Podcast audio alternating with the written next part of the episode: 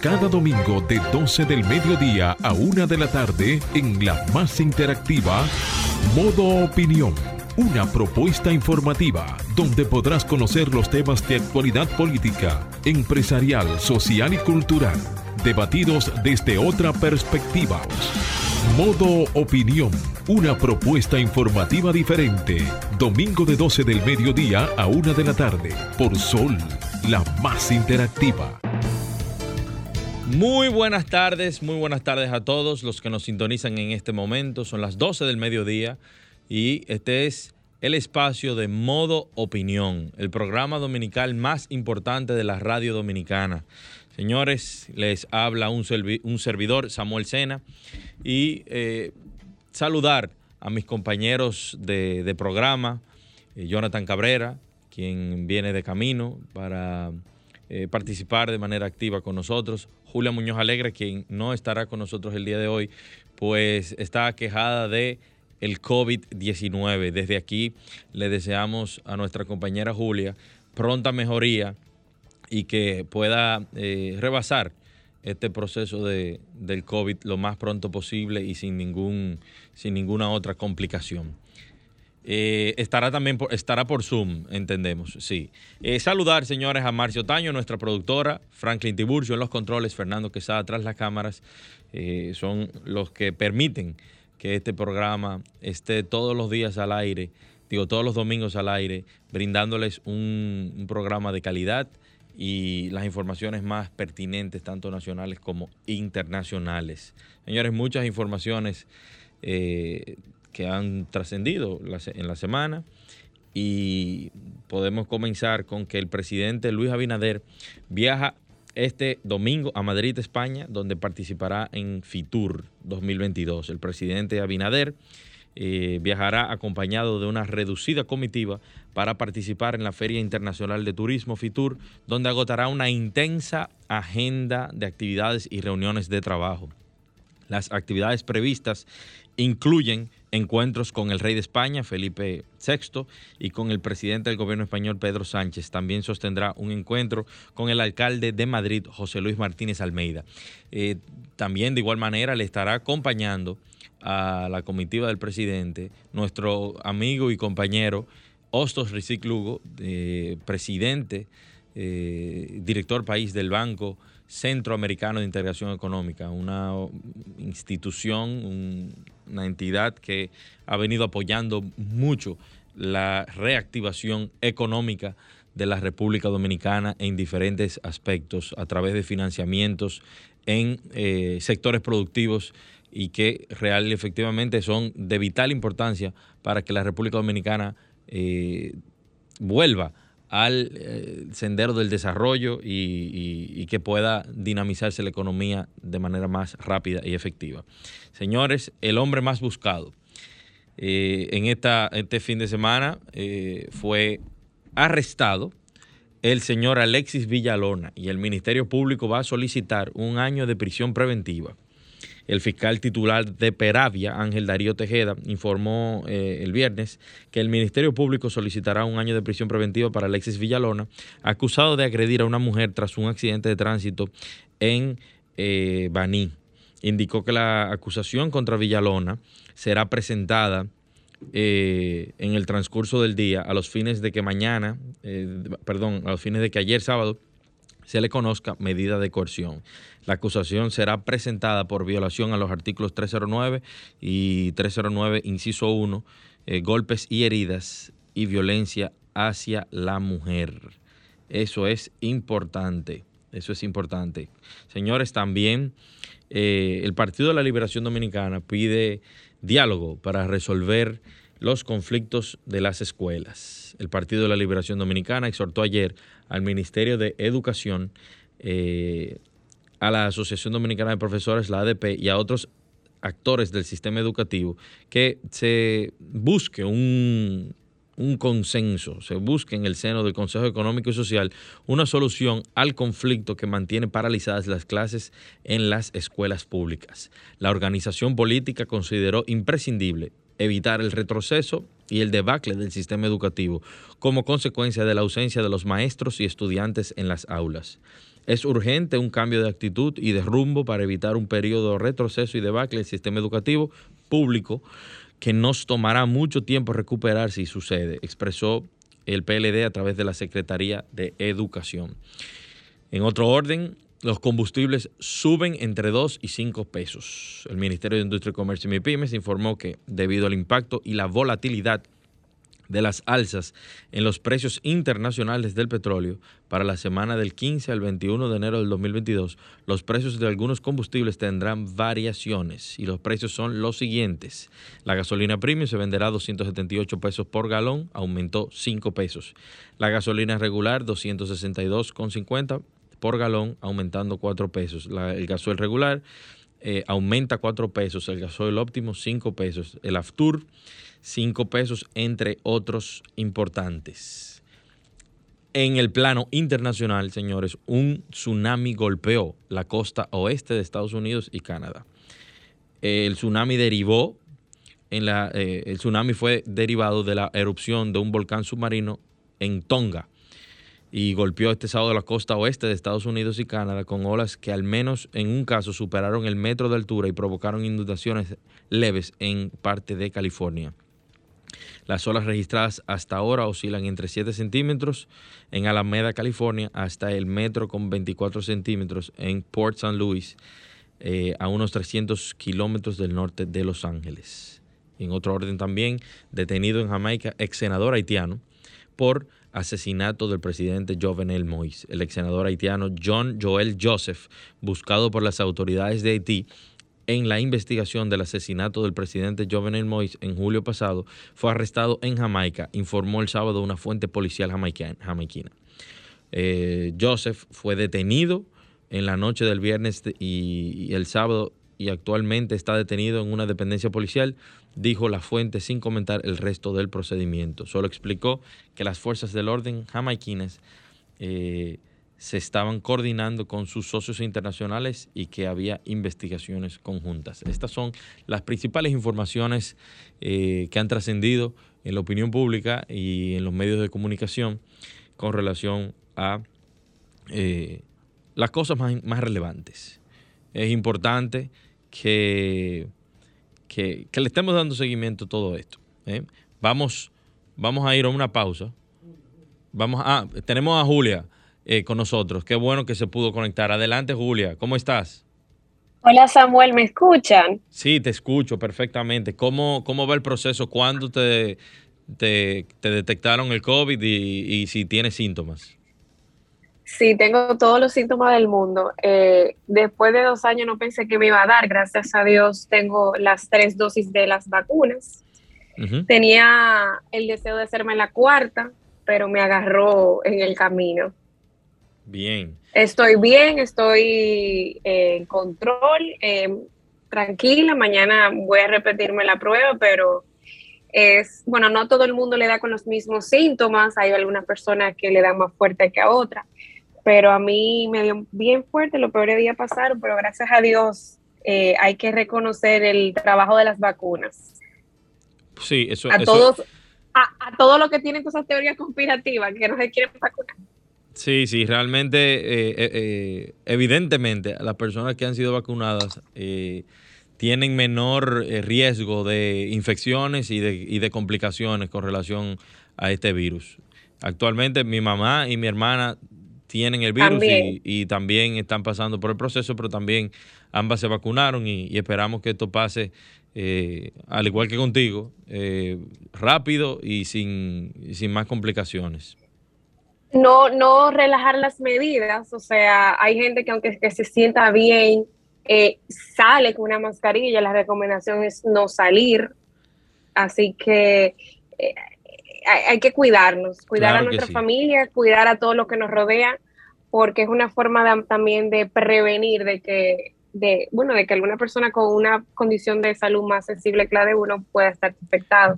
Y encantada de que la noticia no pueda, de que la noticia no, de la que tecnología nos permita estar en contacto con todos los dominicanos eh, que están muy pendientes con nosotros alrededor del mundo. Así es, Julia, mira, eh, algo también que hay que informarle a, la, a la sociedad y a nuestros oyentes es que esta madrugada se originó un motín en la cárcel La Victoria que hasta el momento ha dejado tres muertos y al menos nueve heridos.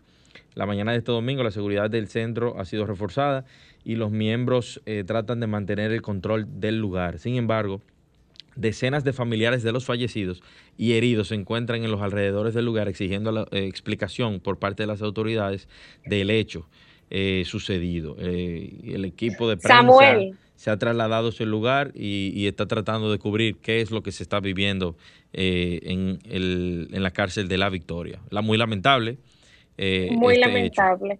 Así que vamos quiero, a quiero aprovechar, antes de pasar a la pausa, eh, invitar a todos los dominicanos que están en Nueva York ahora mismo.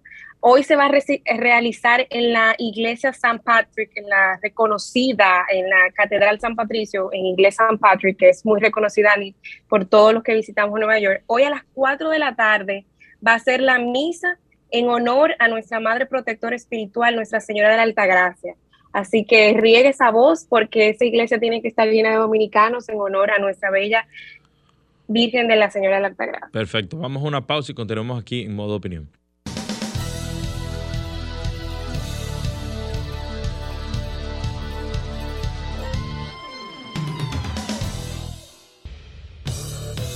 Ahora nos ponemos en modo opinión. 12 y 18 de la tarde seguimos aquí, señores, en modo opinión. Y la tarde de hoy quiero eh, comentar sobre eh, algo muy importante que está ocurriendo en la República Dominicana y es el inicio de las eh, mesas temáticas por las reformas que están siendo llevadas a cabo en el diálogo nacional ante el Consejo Económico y Social de la República Dominicana. Estas propuestas, como pudiéramos recordarle a la audiencia, eh, fueron realizadas por el presidente de la República, por el gobierno de la República Dominicana, a raíz del discurso eh, en agosto del presidente que ha querido impulsar reformas trascendentales y reformas importantes en diferentes aspectos de, de la vida institucional de la República Dominicana.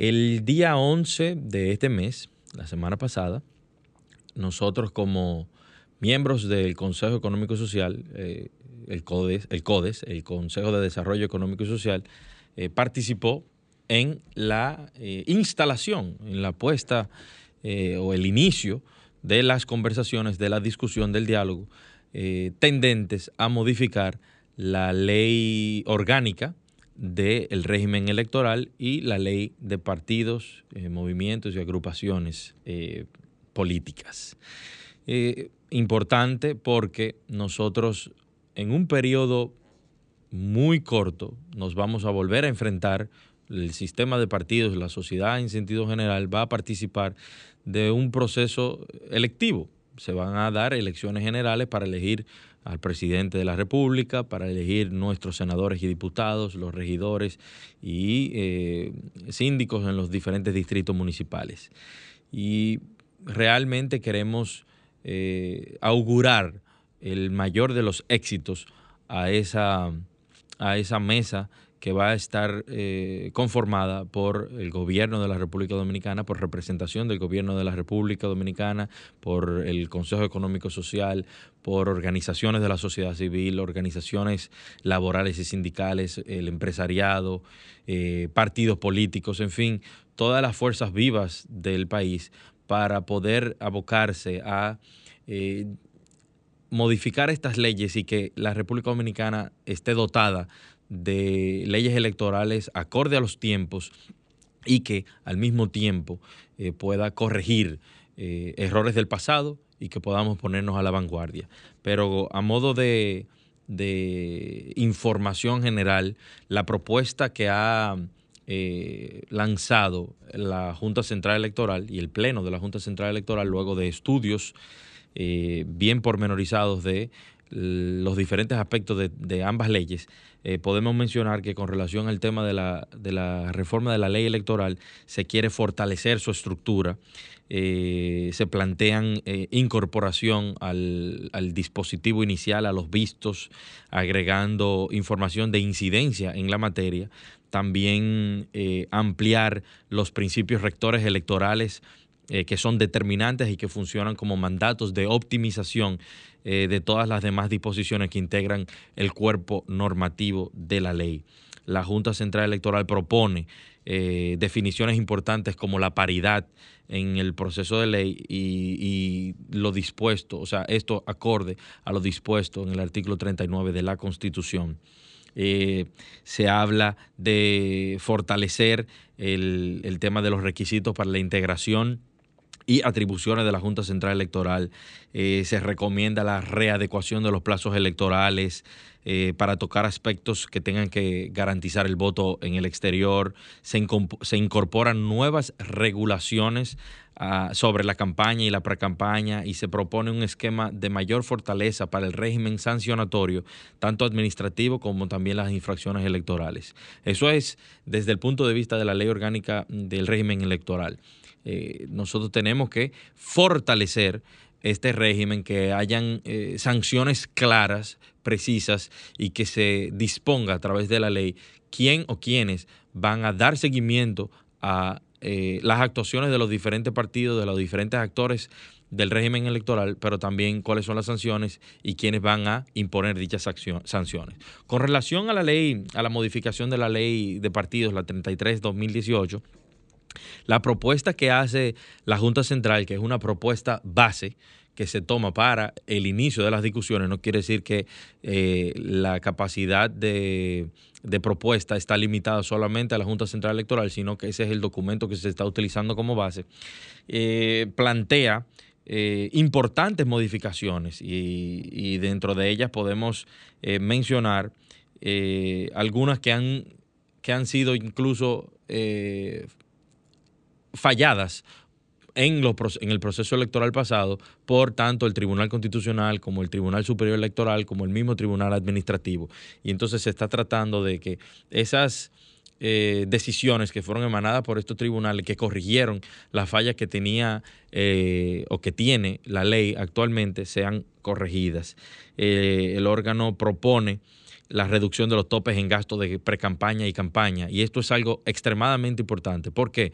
Porque si no se regula el tema del financiamiento de las campañas, un precandidato en un partido puede gastar hasta 5, 6, 7 millones de pesos, señores, en una, en una pre-campaña. Eso es siendo, siendo humildes. Y luego, si esa persona si ese candidato logra pasar, ya ustedes saben la cantidad de dinero que tiene que eh, gestionar para poder salir electo en unas elecciones generales. Y es bueno que se definan los topes de financiamiento de campaña para que esto permita que gente que realmente no cuenta con esos con recursos eh, ilimitados pueda competir eh, quizás en igualdad de condiciones contra sus oponentes, sus compañeros de partido y y que sea equitativo, que sea equilibrado. Eh, también eh, se proponen eh, establecer plazos con relación o con lo concerniente a los eventos de selección interna de las candidaturas que celebran las organizaciones partidarias, que, que haya un calendario que esté bien establecido y que a tres años de iniciados lo, iniciado un gobierno después de unas elecciones no pueda venir un precandidato a seguir haciendo política. Estos son de, las, de algunos de los aspectos que se van a estar mencionando que se van a estar discutiendo, que se está proponiendo eh, modificar en la ley electoral. Es sumamente importante, eh, no solamente desde el punto electoral se van a estar dando estas mesas eh, para recordarles a todos ustedes, el, el Consejo Económico y Social ha organizado mesas sobre el tema de hidrocarburos, que es algo de suma importancia, cómo eh, se debe modificar la ley, transparentar eh, el gasto con relación al tema de hidrocarburos, pero también está el tema de transporte, están el tema de la transformación digital, la modernización del Estado, la transparencia del Estado, que conlleva la modificación de la ley de compras y contrataciones públicas, que conlleva una eh, modificación a todos los relativos a la Cámara de Cuentas para fortalecer la institución y dotarla de herramientas que le permitan eh, realizar de manera efectiva su trabajo. Así que eh, estaremos atentos. Este próximo martes 18 comienza la primera reunión de trabajos de la comisión que estará manejando la reforma electoral y durante la semana también se irán informando cuando se instalan las otras mesas con relación a las diferentes reformas. Esto es todo por ahora. Gracias, Franklin.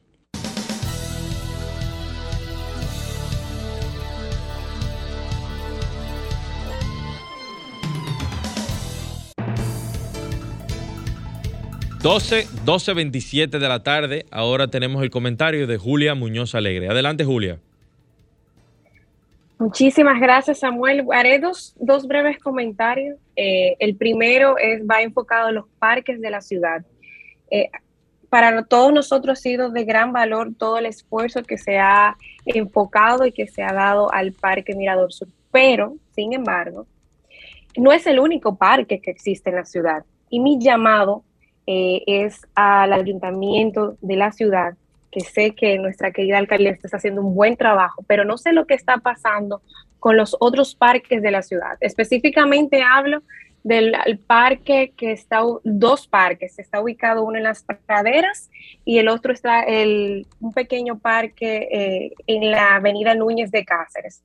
Para nosotros, residentes de la, de la ciudad, específicamente de esta zona, es un pulmón importante para todos los residentes.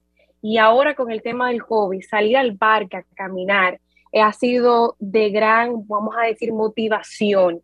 Y a la noche, en los parques no están iluminados, llega ya a una, eh, eh, a una hora en la que no se puede ni siquiera caminar ni por la acera para cruzar la calle y me llama mucho la atención, están totalmente las luces apagadas eh, y puede ser un foco de, para, el, para el residente o el transeúnte de, miedo de, llamar la atención a la autoridad, de ver qué es lo que está pasando con estos parques. Y no solamente esto, también todos los parques de la ciudad son importantes tenerlos en cuenta. No, no importa que estén ubicados tal vez en zonas eh, fuera de la ciudad, también los que están dentro de la ciudad en, estas zonas residenciales de, alta demanda, eh, eh, eh, de alta, vamos a decir, censo de personas. Estos, estos espacios son importantes para las familias y para en estos momentos de COVID poder nosotros sacar tiempo y, no estar expuestos tanto a mascarillas. Los parques son, vamos a decir, los pulmones de nuestra ciudad y hay que ponerle ojo a eso. Es mi llamado al ayuntamiento a ver qué es lo que está pasando con las luces, eh, con la electricidad, con la iluminación, porque eso parece la boca del lobo en buen dominicano. Y, y, y, es importante, pues aprovecho el espacio y la oportunidad que tengo de visibilizar, de dar eco a esta situación que para nosotros los residentes de la zona es de mucha atención y de mucha preocupación. Por otro lado, cambiando el tema, eh, el próximo 27 de enero toma posesión, y eso yo lo he comentado en varias eh, entregas eh, del programa, la próxima primera presidenta de Honduras, en la cual varios políticos influyentes de República Dominicana recibieron invitación a tan alto y honorable, vamos a decir, acto en la cual se van a dar citas importantes políticos a nivel mundial. Hasta el momento, para esta toma de posesión está eh, confirmada la vicepresidenta eh, de, eh, de, Estados Unidos, la famosa, y yo soy seguidora de ella, Kamala Harris. También están invitados presidente del Salvador, Nayib Bukele, el presidente de Panamá, Laurentino Cortizo, el canciller de México, Marcelo Ebrard, el primer ministro de Belice, el primer ministro de, de Aruba, entre otros destacados eh, cancilleres de Venezuela, el vicecanciller también eh, de ese mismo país, expresidente de República Dominicana, nuestro actual presidente Luis Abinader también recibió invitación, Alfredo Pacheco, que es el presidente actual de la Cámara de Diputados, entre otros destacados eh, políticos nacionales estuvieron, y también el senador de la provincia, el Monseñor Noel Héctor Acosta, el Torito, habría confirmado no solamente su asistencia, a la toma de posesión como político, sino también como artista, en la cual se pudiera también disfrutar de, bueno, de sus melodías.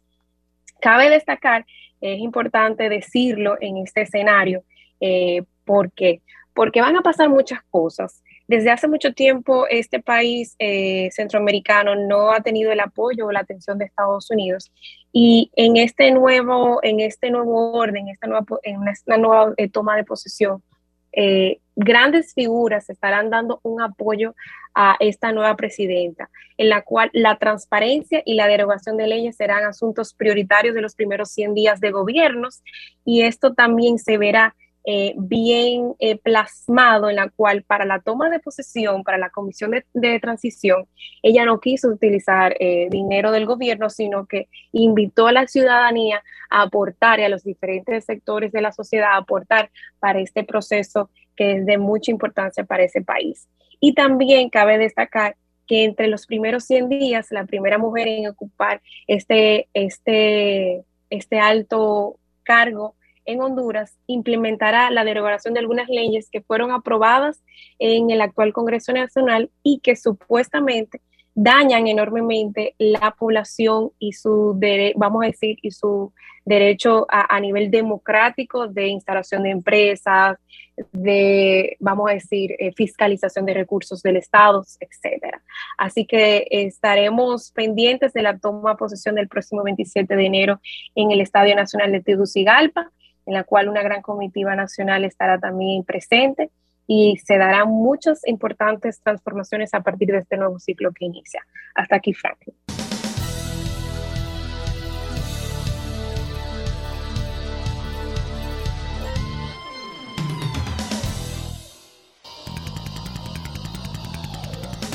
Modo Opinión presenta la entrevista.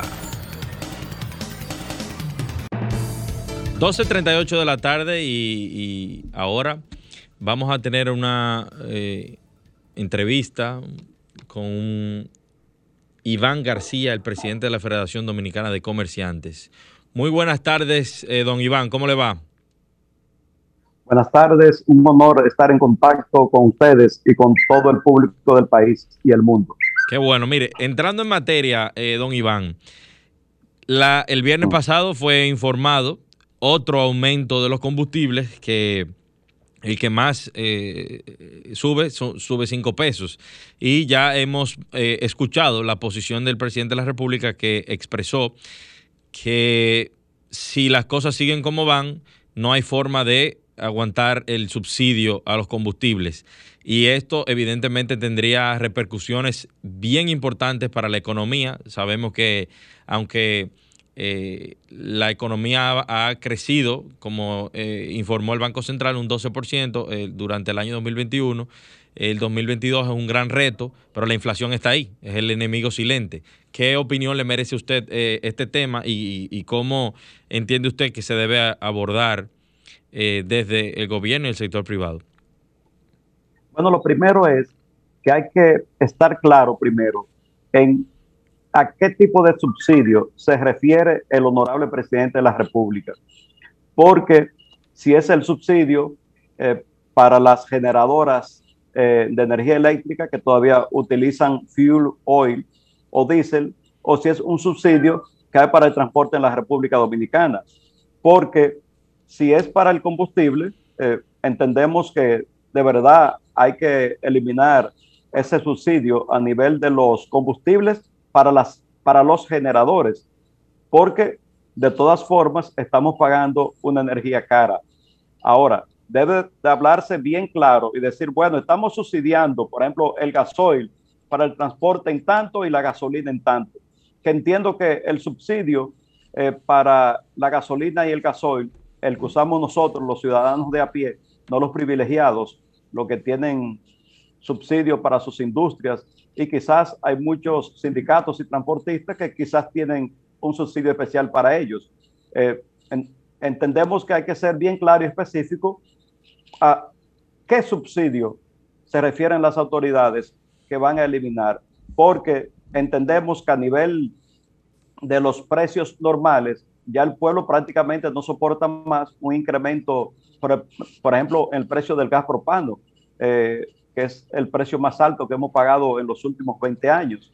Y igual también con el tema de los precios de los combustibles, eh, que estamos pagando unos combustibles bastante caros aunque el petróleo está a 80 dólares con 13 centavos que cerró el viernes, esperamos que el petróleo en ese sentido pueda reducir el precio para que se quite esa presión sobre las finanzas del país. Pero no se soporta ningún tipo de incremento en los combustibles que compramos nosotros, las gentes normales.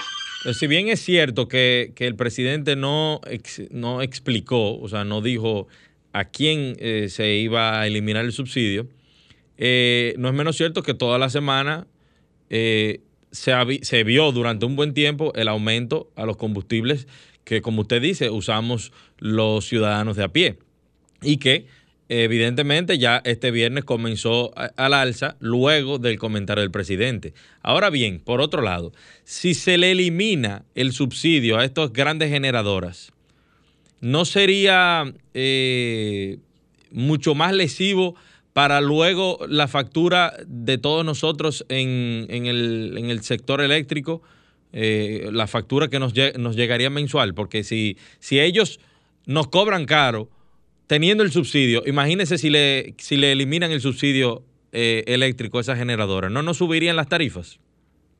Bueno, lo primero es eh, que en el pacto eléctrico está contemplado exactamente eh, cada tres meses se le van a incrementar centavos al precio del kilovatio hora que consumimos todos los sectores del país y el impacto no va a ser tan importante.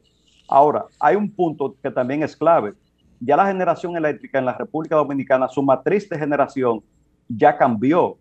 Aquí, eh, por ejemplo, Punta Catalina, que consume carbón, que estamos hablando de un 40% del, del consumo total en República Dominicana, y tenemos también mucha energía eólica, la energía de las presas y la energía del sol, la energía solar. Entonces, ya la incidencia del, de los combustibles fósiles, en este caso el fuel oil, que es el que más se utiliza en las plantas, que es el búnker C, y el gasoil, ya su, uso está en, alrededor de un 11%, es decir, que el impacto eh, no sería tan tal, inclusive estas plantas solamente se prenden si hay necesidad de ellas. Entonces sí que mientras tanto están gozando de un subsidio a los combustibles eh, que muchas veces ni sabemos a dónde se está utilizando.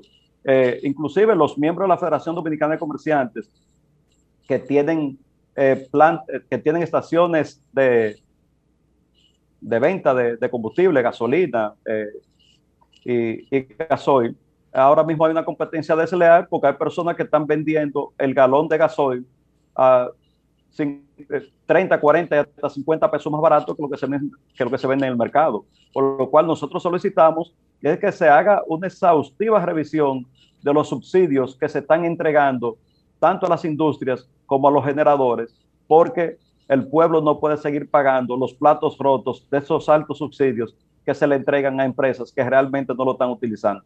Señor García, en otro orden, con relación al tema de la canasta básica, que es lo que más le afecta al ciudadano de a pie. Eh, sabemos que el tema de la inflación es un problema serio. El gobierno está tratando de, contrarrestarlo. Se ha subido la tasa de, interés. Eh, pero usted como presidente de la asociación o de la, perdón, de la Federación de Comerciantes, ¿cómo, cómo percibe lo que está ocurriendo? Eh, en, hace unas cuantas semanas atrás, eh, antes de que finalizara el año, nosotros tratábamos de sondear a las personas con relación a, su poder de compra, su poder eh, adquisitivo durante el asueto de fin de año. Y la gente hablaba de que, de que sentía que no había circulante, de que las cosas estaban extremadamente caras, que incluso hasta la cena de Navidad eh, fue precaria. ¿Qué opinión le merece ¿Qué, y qué, qué, cosas usted entiende que se tienen que hacer para eh, lograr que las personas puedan acceder a productos básicos mm, de manera más económica y más asequible? Bueno, lo primero es que realmente la función del Banco Central es controlar la inflación. Y la inflación este año eh, fue de alrededor de un 8%, pero que es la inflación que de la canasta donde entran muchos artículos que la clase más pobres no compran. Es decir, que cuando usted le pregunta a, a la clase más pobre del país que qué impacto han tenido los precios en su de vida y va a ser mucho mayor de ese 8% que se anunció, que son números reales, pero para los quintiles más pobres, eh, hay muchos productos de esa canasta eh, que calcula el Banco Central que no los incluye.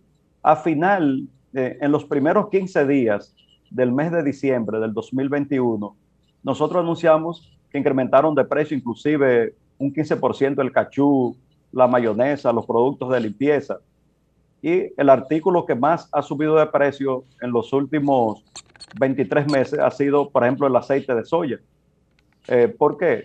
Estamos hablando que un galón de aceite costaba 325 pesos y está costando 650 pesos en la actualidad, lo cual impacta directamente en un 100% de su costo para las familias más pobres que lo que consumen es aceite, aceite de soya. Ahora, a nivel de los productos agrícolas producidos en República Dominicana, en 2021 hubo una estabilidad de precios en esos productos y va a continuar durante el año 2022. Así que el precio del arroz, por ejemplo, nosotros a nivel mayorista eh, vendemos un saco de arroz de 125 libras entre 2.700 pesos el superior hasta 2.900 pesos el selecto. Es decir, que fácilmente el dueño del colmado puede vender el arroz entre 23 y 26 pesos la libra y este año entendemos que no va a variar. Lo mismo pasa, por ejemplo, con las habichuelas, que la que más se vende son las pintas. vendimos a 36 pesos la libra para que la vendan al consumidor entre 42 y 45 pesos la libra, igual que la, la, papa, el ajo, la cebolla, el azúcar. Si el gobierno mantiene, que entendemos que lo va a hacer, el, subsidio directo a los agricultores con el tema del, de los abonos y los productos agroquímicos, no hay ninguna razón para que se incrementen los productos que se producen en República Dominicana. Ahora, el panorama es diferente cuando estamos hablando eh, de productos que vienen importados, por ejemplo, desde España, eh, desde Europa y desde Asia, porque entendíamos que comenzando el año el precio del transporte se iba a disminuir, eh, pero las expectativas son que durante los primeros seis meses de este año se van a mantener. Inclusive el Banco Mundial, a través de la UNTAD, que es el organismo de ellos donde tiran todas las cifras económicas, eh, prevén que solamente por el tema del transporte y por los problemas que hay en la cadena de comercialización, en la cadena logística, los precios se incrementarían alrededor de un 11% y la inflación que ellos pronostican es de un 7.5% para este año 2022. De todas formas, nosotros en República Dominicana, a nivel de productos comestibles, eh, estamos produciendo más del 90% de todos los productos que componen la canasta básica y por lo cual en esos productos, no en los industrializados, eh, van va a existir cierta estabilidad de precios eh, para todos los dominicanos y dominicanas. El problema nuestro principal es el tema del salario de los empleados, que aquí cada dos años, cada dos años y medio, es que se les reconoce el incremento del salario después de tensas discusiones y eso tiene que finalizar. Aquí se tiene que hablar de que en los primeros 15 días del mes de enero, que se le sube el salario a todo el mundo, de acuerdo a los datos de la inflación que el Banco Central publica, porque este año 8%, 2022 8%. Se conoce en el Comité Nacional de Salario el salario mínimo en mayo.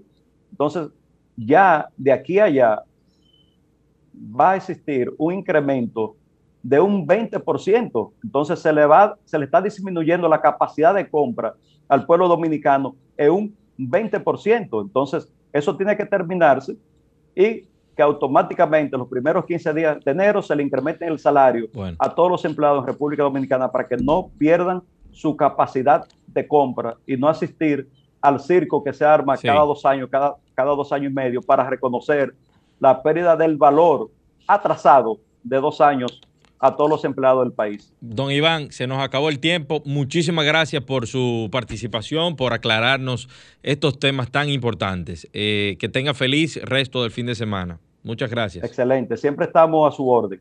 Gracias. Vamos a una pausa y continuamos.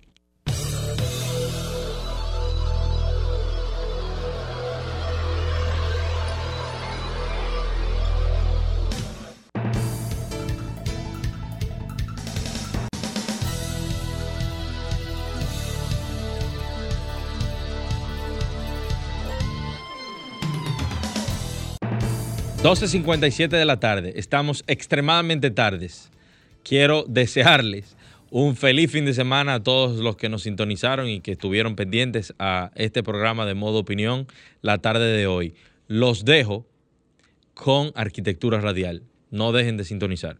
Buenas tardes.